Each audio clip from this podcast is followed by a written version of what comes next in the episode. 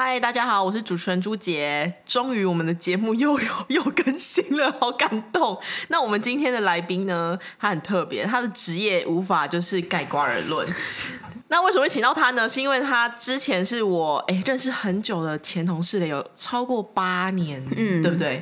那他是之前在娱乐线上面跑的记者，然后也经常跑一些独家出来，就是很有想法，然后也很会经营人脉的人。那以前就是我们都已经认识这么久了嘛，她以前在聊的都是她男友怎样，然后就哭啊干嘛的，然后跑不到独家被主管骂啊之类的，然后现在就是一晃眼就成了一个飘到北京去独立自主工作生活的女子哎，那她叫贝蒂，我们请贝蒂跟大家打一下招呼。嗨，大家好。哎，贝蒂，你可不可以跟我们讲一下，就是是什么原因让你到北京工作啊？我。就是之前不是在跑娱乐线吗？然后反正后来就是认识我那个北京的老板，那个老板他在北京要开公司，然后他有一部戏有入围金钟奖，所以我就你那个时候有采访到他，对不对？对，就是采访到我老板，然后采访完之后他就说他北京要开公司，然后问我说你要不要来当我的公关？哎，毫不犹豫我就去了。毫不犹豫的点是什么？是因为薪水吗？对，他那个薪水那时候开的比前公司就是两倍，然后两倍。对，而且因为以前在跑娱乐线的时候，就是我们常会去北京出差，可能就是访什么吴奇隆啊、刘诗诗啊、胡歌这种。因为那个时候就是四爷什么的正红嘛。对，然后那时候大陆剧也很红，所以其实台湾媒体会去北京出差，我们就。觉得说影视的重地都还是在北京，所以那时候有个机会可以去，我就毫不犹豫就就离开了前公司，然后就到北京去工作。哦，那个时候你是觉得因为自己还会一直在影剧这一圈发展，所以到北京去的吗？我那时候有之前都会跟朋友说，我不想要我四十岁的时候还在跑娱乐新闻，你可能还在那边煮饭要带小孩，然后可是等一下还要出去跑艺人的八卦，然后我就不想我以后老的时候还是这样。是因为娱乐线的记者实在是太。糙了吗？不然你跟我们小分享一下。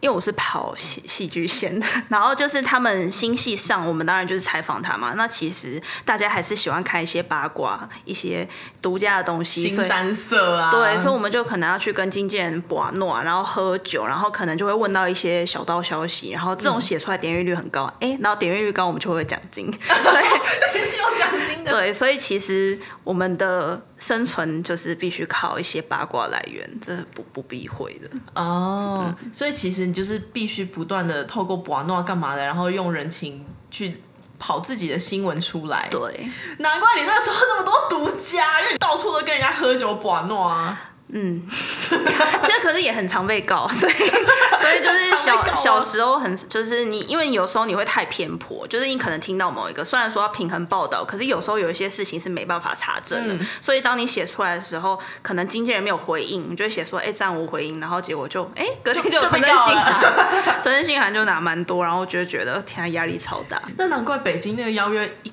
一邀请你的时候你就答应，那你可不可以跟我透露一下北京到底给了你多少？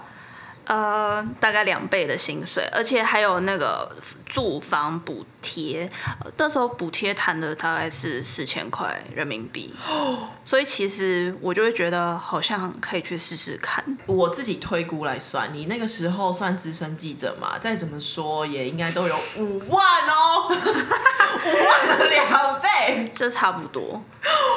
是因为你的资历，所以一口气给到这么高吗？大家一开始像我那时候，他跟我讲这个薪水的时候，我就觉得好像蛮多的。可是其实北京的那个生活真的是。太贵了，对，就是其实消费也蛮高，然后也常常要跟人家，就是跟其实跟台湾一样，就是还是要喝酒啊、吃饭什么的，嗯，所以其实算下来没有多很多啦。可是我会觉得是一个机会，想要把握住。嗯、哦，其实在北京的支出就是远远的大于你在台北的支出，嗯，而且你那个住房津贴四千块人民币，嗯，你是直接用完吗？还是根本就还要自己倒贴？我住的那个地方一开始是跟就是台湾的朋友一起住，然后我们是住那种老公寓，嗯、所以其实一个月差不多三千块，可是听起来好像就在市中心，有点像台湾的信义区。然后我是在三里屯旁边，所以那个价钱算很便宜。可是它第一，它就是老公寓。二零一七年那时候冬天，然后我就是拎一个行李，很冷。到那边的时候走进去就看到那种很像香港电影里面，就黑黑暗暗的，然后就只有一个绿色那个 逃生灯。对，然后他就写个四层红色的字写四层，超像鬼屋的。然后我就。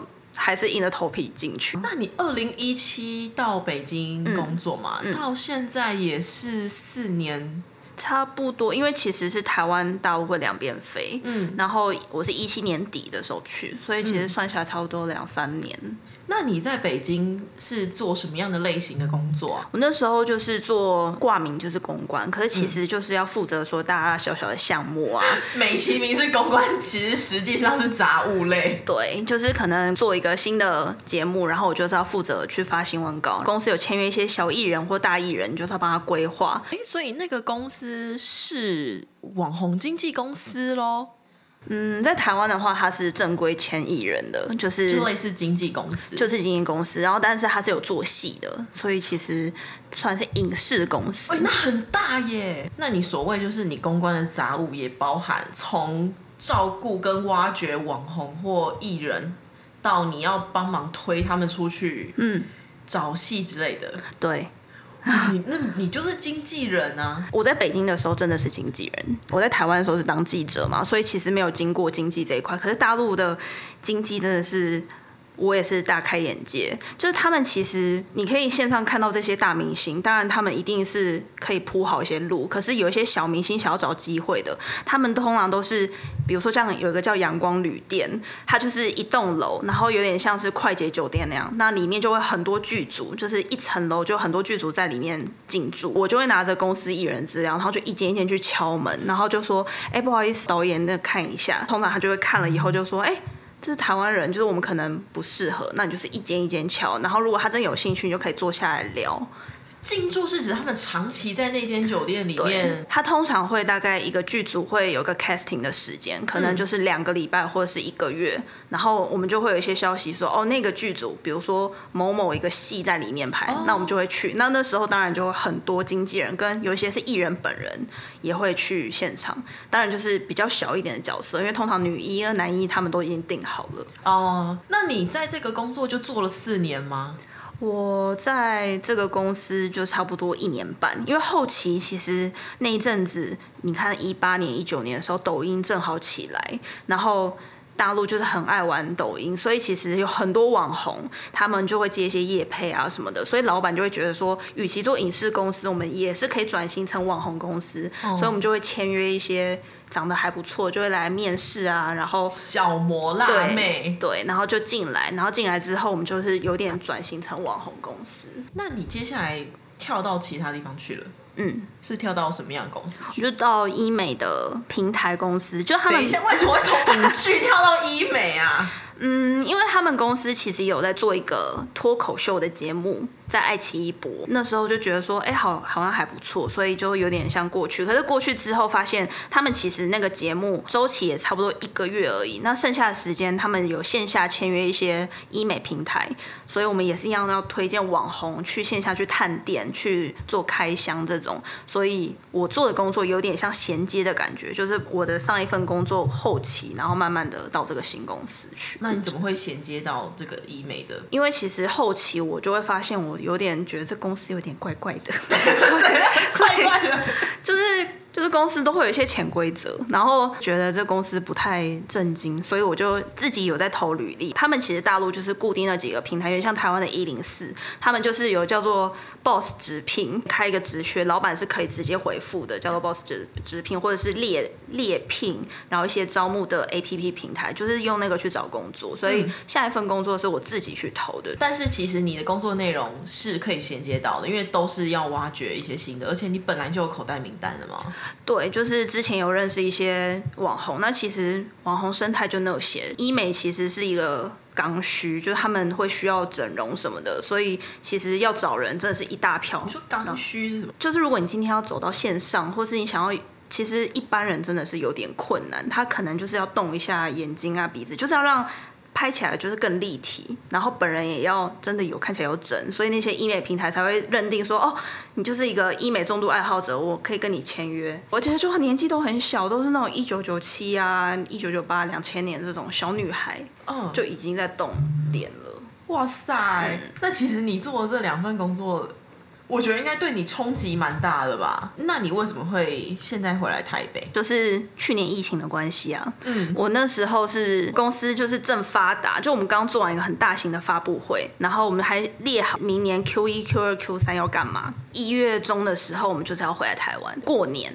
然后可是就很神奇的事情是，我那时候就突然。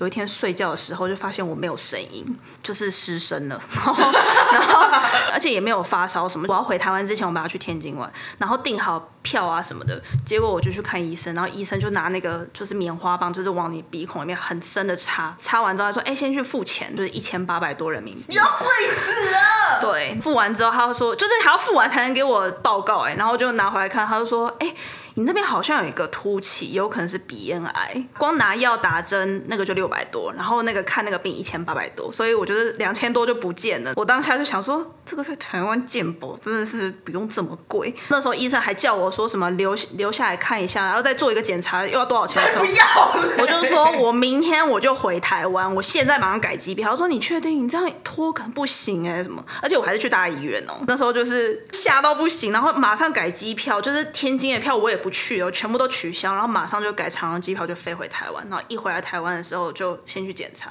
然后医生说没有啊，这个就天生的啊，你可能里面就是有那个凸起，没事这样。就刚好那天就是一月十九吧，就开始说疫情就爆了，所以我就是在疫情前回来，不然我本来飞机票是二十五号，不然你可能回来会很困难哎。对，那时候就超难回来，然后我就刚好在疫情前的时候逃命逃难的时候回来，然后我就没有没回去啦，就一路到现在了。哇，这这真的超可怕！你要是没有失声的话，你可能就是要在北京失声。对啊，而且我本来时间就是二月六号回北京，所以其实。也就回来台湾一周，就过个年，我就要回去。然后本来还就是想说要去哪去哪玩，一些工作规划，结果全部都被打乱了。可是那你的失声原因有找到吗？就还是回台回台湾之后就好了。对，回台湾之后就好了。这很扯。可是我其实，在大陆有吃他那个药，就他开那个六百多块的药，然后我吃完之后其实有好一点。就他们的药都很奇怪的名字啊，什么养心丸，还是什么 什么什么什么低心什么东西的，就是那种一盒一盒药。然后我有拿回来给。台湾医生看说：“哎，这个不要吃。”哇，那你在北京这四年真的是应该是看过各式各样奇奇怪怪的事情的。你有没有就是记得印象深刻？就是你刚到北京的时候，就是最冲击你的一件事情是什么？嗯，我刚刚不是说潜规则吗？大陆的那些美眉就是有点像台湾的那种戏剧系啊，就是那种北艺大戏剧系，他们那边就是北电中戏，就是北京电影学院或者中央戏剧学院，你要考上是全村可能第一名，你才能考进那个学校。就是我知道考上那个就已经代表你很厉害了，对，对对，其实就是未来走向明星会更顺，就你一定是那个从那个系出来。那其实每一届出来的人就是哗啦哗啦这么多，所以他们就是今天如果有。有一个 casting 的机会，他们一定会很努力的把握住，就是不管是什么饭局啊，或者什么，我。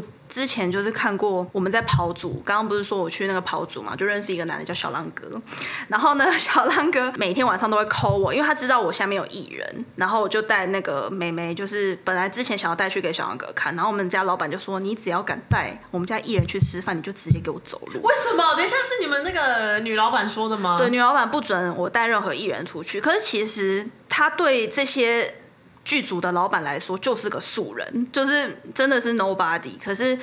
他不管，他就是说你就是不能带，所以就是我经纪人就是要去扛这些，要去吃饭啊、玩闹这种。然后有一次小杨哥就打电话就说：“哎、你过来就是一起吃饭这样。”然后我想说：“哦，好啊。”而且他都会说今天晚上有谁，比如说今天有爱奇艺的一个高官，或者是哎、今天有一部戏的老板就是要找女主角，你们家那个很适合，你赶快过来。所以我就会马上搭计程车就杀过去。那我曾经有一次就是看到就是桌面上就有很多年轻的女生。就是都这样漂漂亮亮的，然后大家每个就是是梅花座，一女一男，一女一男这样做也没有，可是就是很大一圈，然后他们就是，然后后来那个老板就会拍桌说，今天我就跟你们说，女一我已经定了，可是女二、女三我都还没定，你今天就是你只要喝到最后，你就是可以拿到女二的角色。我就觉得我们家的妹妹有点太小了，所以我就没有那么的拼，可是你就会看到真的是。大家就是毛起来，就有那种跳舞啊、下腰啊，然后马上唱京剧啊，这样滚来滚去。前面就是表演完才艺之后，他们就是开始一个一个喝，喝到大概三个小时之后，就是每个就倒下，然后倒下之后，就其他男的就把他带走了。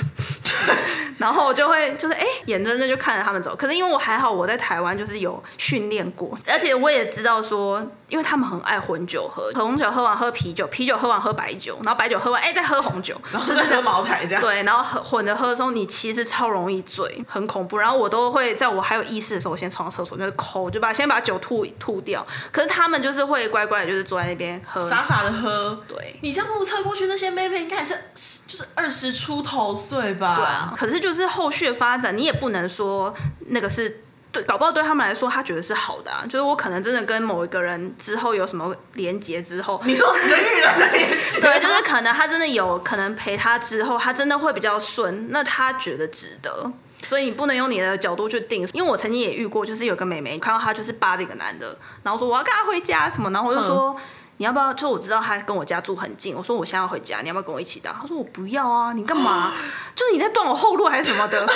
就是跟你讲吗？九九六年的，然后那时候我就整个就是傻，所以后来也是刷新我三观。有时候别人的事情其实真的是不要管太多。你那个时候就是刚去，然后傻愣愣的，就是想要当一个善人，结果殊不知，对啊，就是甩了你一巴掌，说你不要管我，对啊，就他就说，我就现在就是要跟他回家，你不要那边，就你给我你给我滚，然后。后来我就觉得，哦，你就是看这些百态，也没有说谁对谁错，因为搞不好他真的就拿到一个机会。那你那天去喝，不就什么都没有带回来吗？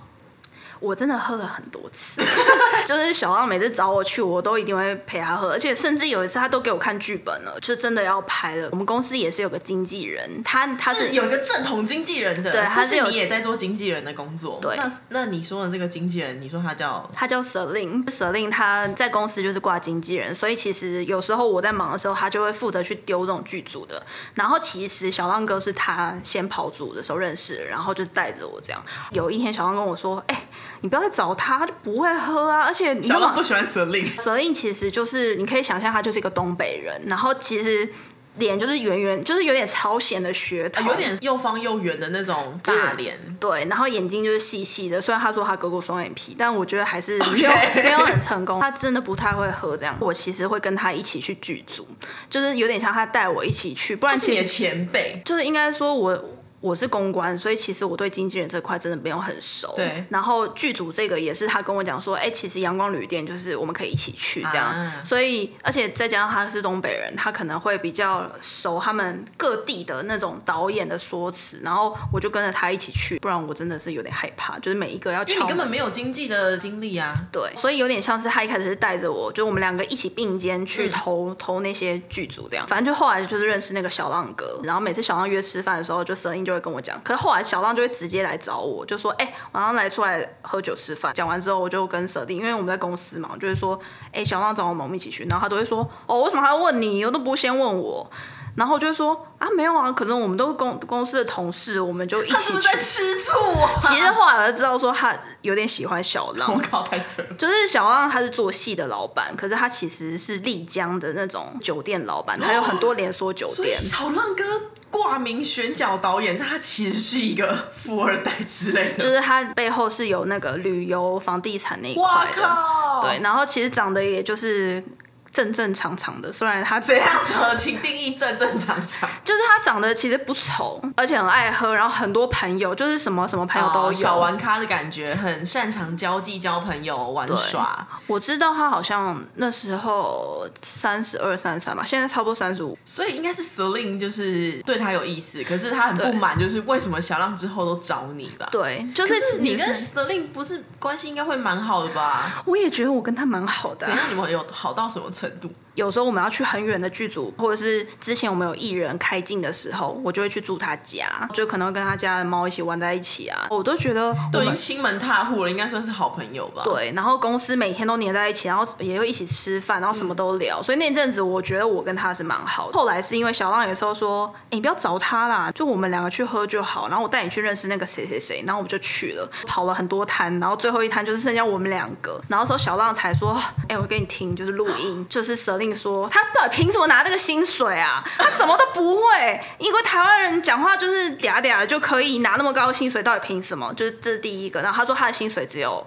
好像五千块，五千块人民币这么少？对，可是他如果接到一部戏的话，抽成蛮高的。可是底薪就是五千，所以你今天没有接到戏，你就是五千。我觉得他可能脑中就会觉得说，他有点像带我，然后我今天薪水这么高，我还可以抽成的感觉。可是其实。我只是想要帮公司的艺人多接到一些工作，这是第一，就是他觉得薪水不符。然后第二就是，他就说台湾人就是都靠税啊，都谁都税上来的，什么什么都是税过来的，你 就不要跟他啦，他们真的很奇怪，类似这样啊。当然他不是用我这种口气，他就是直接用东北话那种在讲。然后我听完之后，我真的心都碎了。其实这种事情。就是女生之间一定会有，可是因为我今天是在北京，嗯、然后我身边真的朋友，好的朋友其实都在台湾，所以那时候我会觉得，我今天有一个很好的同事，然后于公于私我们都蛮好的，嗯、所以那时候我真的打击蛮大，就因为那一次之后，其实我就变得、嗯、在北京的感觉都不一样了，变得比较没有归属感。对啊，那。还有更多台北和北京之间，你觉得有哪些差异？是如果我今天要去北京工作的话，我必须要习惯或了解。就像你刚刚说的，瑟琳都说台湾人讲话很嗲，嗯，就是这是一个什么样的概念呢、啊？是因为我也不觉得我们两个现在讲话是有在装可爱或是很嗲之类的，嗯，嗯，但这是不是就是一种差异？我觉得。就是他们说的北方人，其实北方人他们会比较直来直往，他们那么喜欢在饭桌上聊，就是喝酒聊，其实就是你可以感觉出来，他们就是比较大啦啦。其实我们公司真的蛮多，就是东北人，老板两个就是东北人，然后还有一些北京人，然后我就会发现说，其实。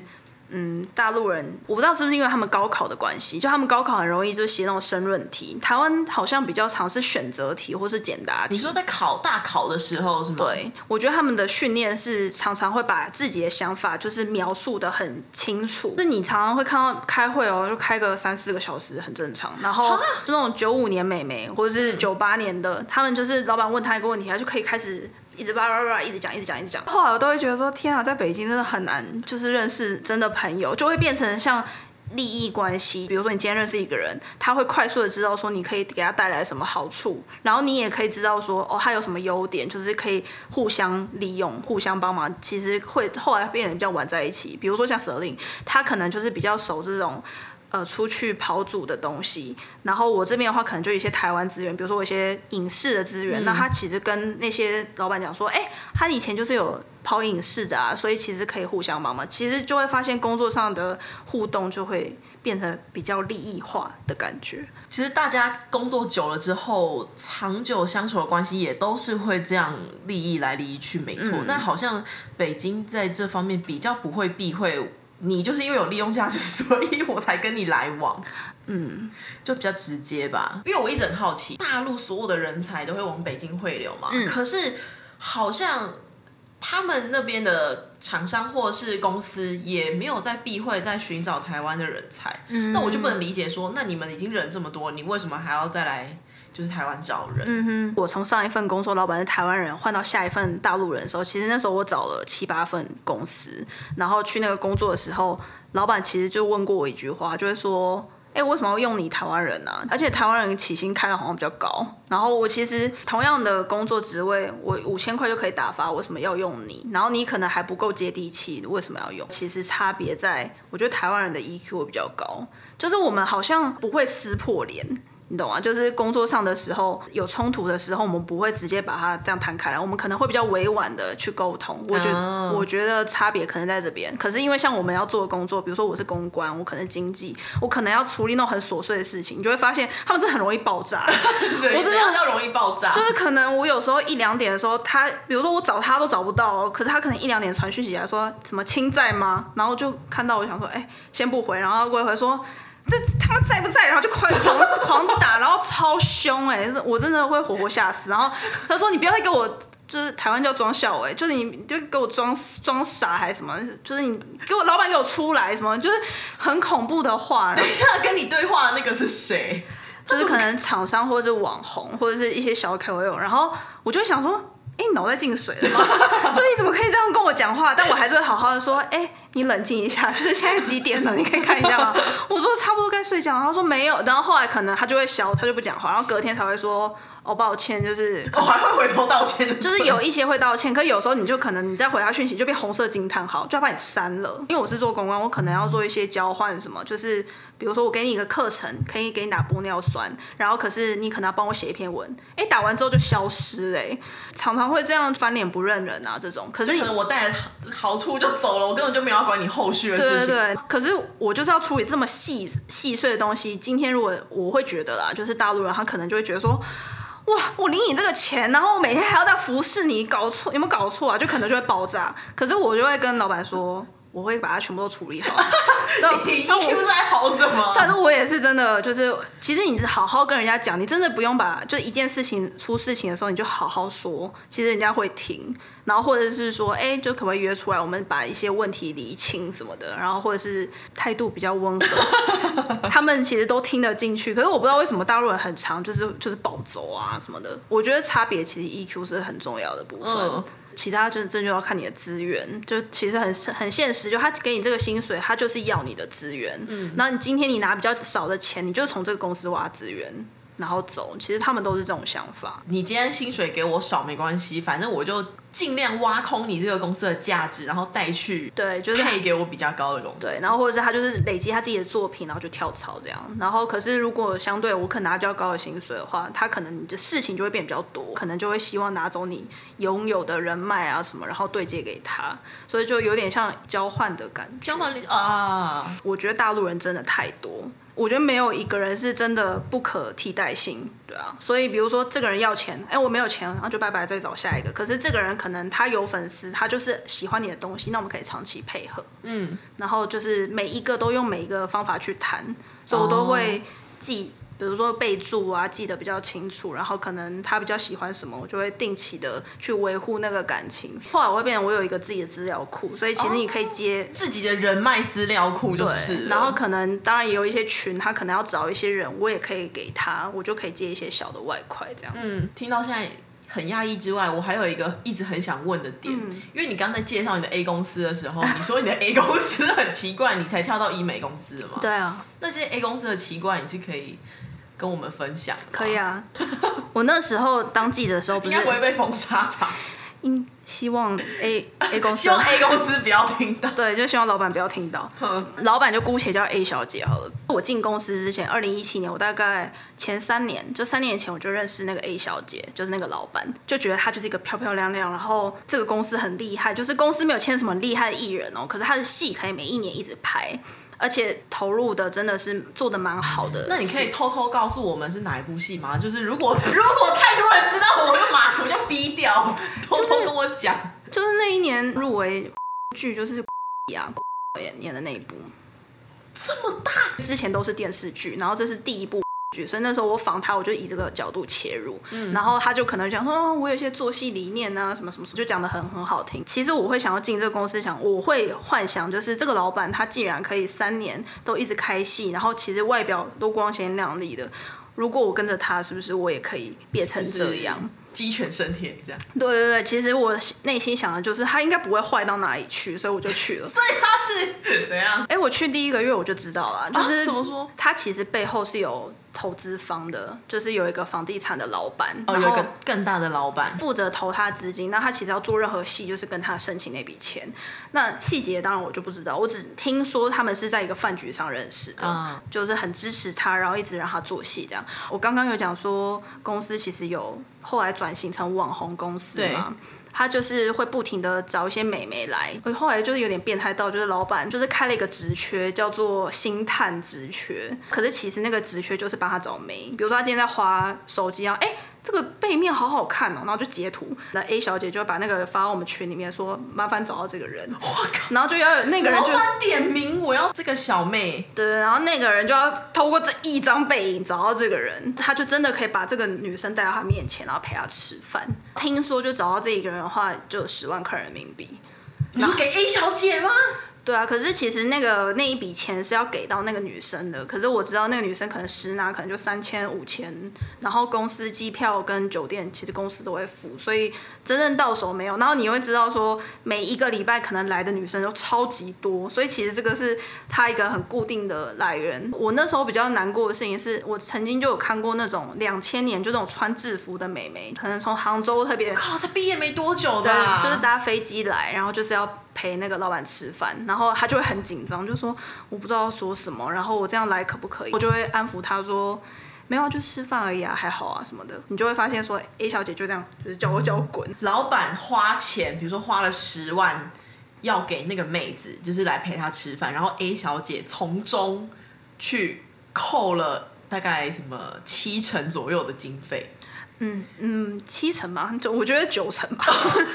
对啊，他他他根本就是人头商啊，而且他对外的形象就是就基督徒啊，然后他真的很夸张。他有一次跟她男朋友去意大利玩哦，然后他就马上发一个女生照片给我看，说：“哎，你觉得这个女生怎么样？”我就说：“哦，很有气质啊，还蛮可爱的。”他就说。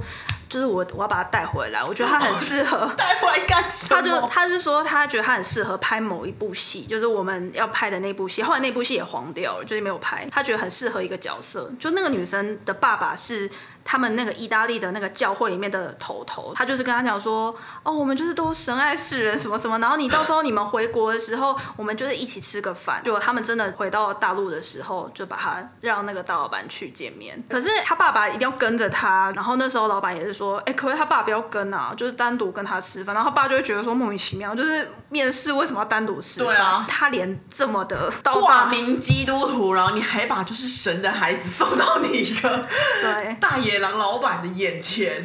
对啊，还好那个女生后来因为爸爸真的是照顾的蛮好，现在又回意大利，更不用说，其实我们之前有做一部节目，他可能跟老板可能申请个两千万，我帮他邀台湾媒体访问，结果就说，哎，他只有拿五百万出来，然后剩下的他就会说。